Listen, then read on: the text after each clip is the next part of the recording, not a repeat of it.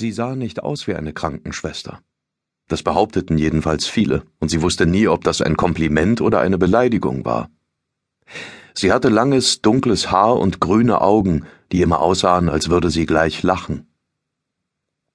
Die Treppe knarzte unter ihren Füßen, das Haus, ein kleines gelbes Holzhaus von 1911 mit Sprossenfenstern, ausgetretenen Parkettböden und einem Garten, der etwas größer hätte sein können, war ihr Platz auf dieser Erde. Das hatte sie schon gewusst, als sie es zum ersten Mal sah. An diesem windstillen Maiabend stand das Küchenfenster offen, und der Duft, der zu ihr hereindrang, erinnerte mehr an Sommer als an Frühling. Eigentlich fing der Sommer erst in ein paar Wochen an, aber in diesem Jahr war es früh warm geworden. Nun lag die Hitze schwer und still über allen Dingen. Sophie war dankbar dafür. Sie brauchte Wärme und genoss es, Fenster und Türen offen lassen zu können. In der Ferne war ein Moped zu hören, eine Drossel irgendwo im Garten. Sophie nahm Geschirr aus dem Schrank und deckte den Tisch für zwei, mit den besten Tellern, dem feinsten Besteck und den schönsten Gläsern, die sie hatte. Sie wollte heute den Alltag vergessen, und es war ihr egal, dass sie allein essen würde. Albert aß, wenn er hungrig war, was selten mit den regelmäßigen Mahlzeiten zusammenfiel. Sie hörte ihn auf der Treppe, schnelle Sportschuhe auf altem Eichenholz, die Tritte ein bisschen zu schwer und zu hart. Sie lächelte ihm zu, als er in die Küche trat. Er lachte, riss die Tür des Kühlschranks auf, blieb lange davor stehen und starrte hinein. Mach den Kühlschrank zu, Albert. Sophie aß und blätterte in der Zeitung, dann blickte sie auf und sagte den gleichen Satz noch einmal, strenger. Ich kann mich nicht bewegen, sagte Albert theatralisch. Sie musste lachen. Er hatte Humor. Das machte sie sogar ein bisschen stolz. Was hast du heute getrieben? fragte sie. Sie sah, dass er selbst lachen musste, das kannte sie gut an ihm, er fand seine eigenen Scherze immer lustig.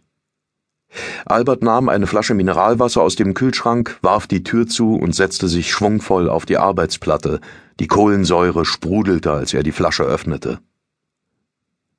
Die sind alle so gestört, sagte er und trank einen Schluck. Albert erzählte von seinem Schultag. Sie hörte amüsiert zu, wie er sich über Lehrer und Mitschüler lustig machte und sah, dass er es genoss, sie zu unterhalten. Und dann hatte er plötzlich genug erzählt. Sophie wusste nie, wann das passierte. Er hörte einfach auf zu reden, als würden ihn seine eigenen Witze plötzlich langweilen. Er verschwand im Flur. Einen Moment herrschte Stille. Vielleicht zog er sich andere Schuhe an. Du schuldest mir ein Tausender, sagte er vom Flur her. Warum? Die Putze war heute da. Putze sagt man nicht. Sophie hörte einen Reißverschluss. Was sagt man dann? Ihr fiel nichts ein. Albert war schon in der Tür.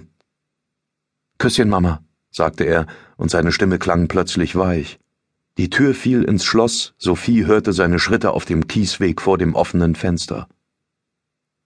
Ruf an, wenn du später kommst, rief sie ihm hinterher. Sophie tat, was sie immer tat. Sie deckte ab, räumte auf, sah fern und telefonierte mit einer Freundin. Dann legte sie sich hin und versuchte das Buch auf dem Nachttisch zu Ende zu lesen, doch es langweilte sie und Sophie wunderte sich, was sie je daran gefunden hatte. Sie schlug das Buch zu und löschte das Licht. Viertel nach sechs wachte sie auf. Sie duschte und wischte den Bartspiegel ab, auf dem Wörter zu sehen waren, wenn er beschlug. Albert, AIK und eine Reihe anderer unleserlicher Buchstaben, die er mit dem Zeigefinger schrieb, wenn er sich die Zähne putzte. Sie hatte ihn gebeten, damit aufzuhören, aber das schien ihn nicht zu kümmern, und irgendwie mochte sie das inzwischen auch. Sie zog sich an, nahm im Stehen ein leichtes Frühstück zu sich und las dabei die erste Seite des Expressen. Sie rief dreimal zu Albert hinauf, dass er aufstehen müsse. Eine Viertelstunde später saß sie auf ihrem Fahrrad und fuhr in die Klinik nach Dandereth, in der sie angestellt war. Sie nannten ihn Jeans und glaubten tatsächlich, dass er so hieße. Lachend hatten sie auf ihre Hosen gezeigt. Jeans! Eigentlich hieß er Jens, und er saß zusammen mit drei Russen an einem Tisch, mitten im Dschungel von Paraguay. Ihr Boss hieß Dmitri. Er war groß, um die 30 Jahre, und er machte nicht den cleversten Eindruck. Seine zwei Kumpel hießen Goscha und